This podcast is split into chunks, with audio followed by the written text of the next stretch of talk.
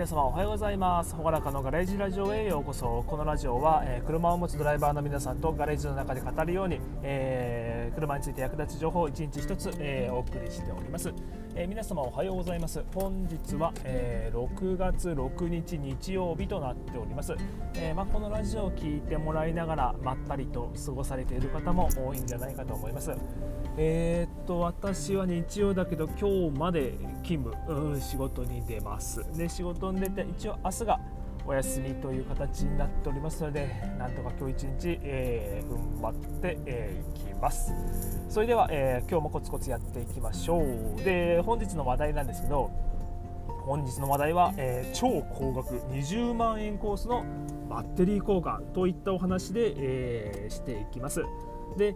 まあ、バッテリー交換って普通に言ったらまああれサイズによって値段が違うんで、まあ、安いやつはそれこそ1万円以下。で高いやつで3万4万とか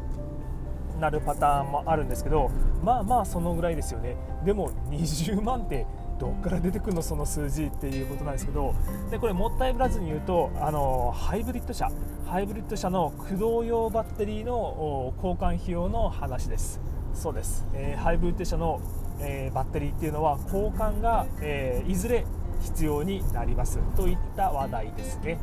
はい。でここでは、え僕が、え前はトヨタ系のディーラーにいたんで、えま、プリウスとか、えアクアとかえー、そういったハイブリッドカーを例に挙げてお話ししていきます、えー、ちょっと日産系、スズキ系についてはすいません正直あんまりよくわからないのでここではトヨタ、プリウス、アクアの話を代表例として、えー、お出しして話していきます。で、えー、まあ、話の柱としては一応3つご用意してます、えー、1つ目、えー、ハイブリッドバッテリーの交換が必要になる理由。2つ目は、えどうやって、え交換が必要か判断するのか。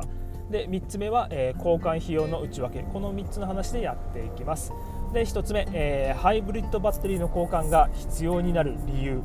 もうこれはね、えー、交換が必要になる理由としてはたった1つ、えざっくり言いますけど、えまあ、当然電池なんで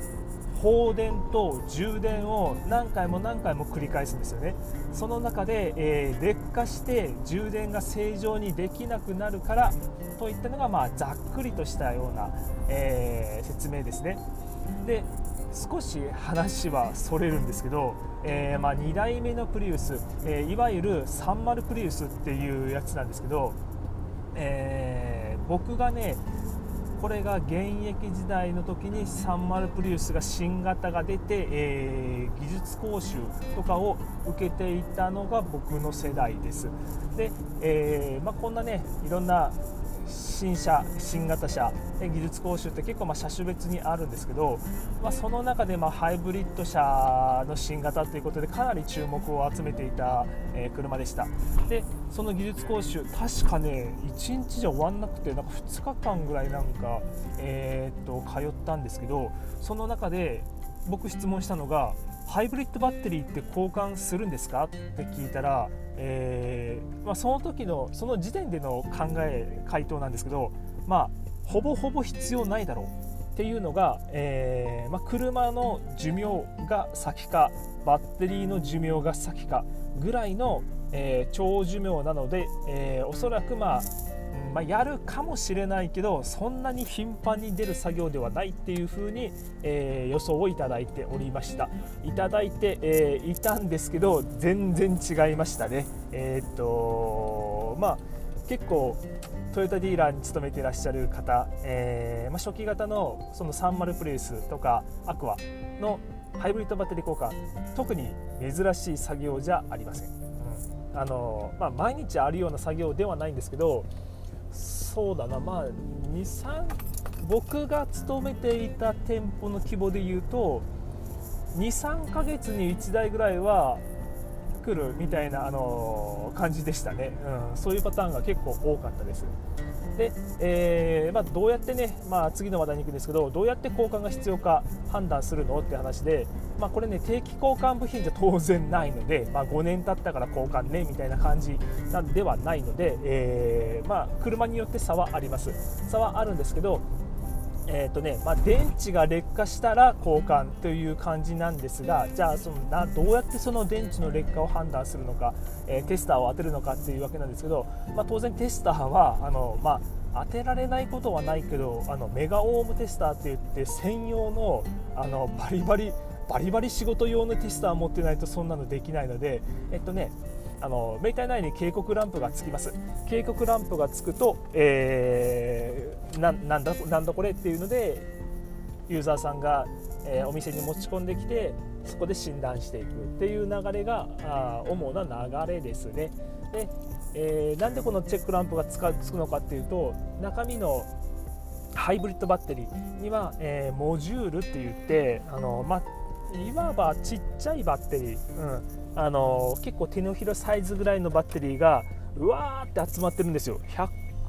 何十個かな、うん、ぐらい集まってるんで、えー、その中の1つが電池の充電不良を起こして異常電圧を車が感知することによって、えー、メーター内にチェックランプを点灯させております。でえー、っとねちなみになんですけど、えー、電池の異常ランプがついてる時は、えー、ガソリンエンジンが止まらないように作られてるので若干燃費が落ちます。で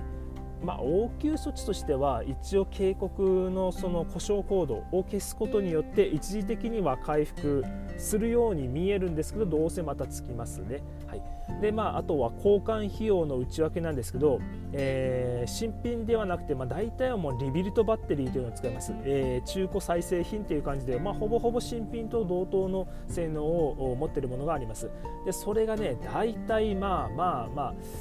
そうだな1 5 6万で、えー、するのとあと周辺の同時交換部品が約3万円。でプラス工賃も3万円ぐらい、まあ、合計でまあ212万ぐらいかな。っていうような感じで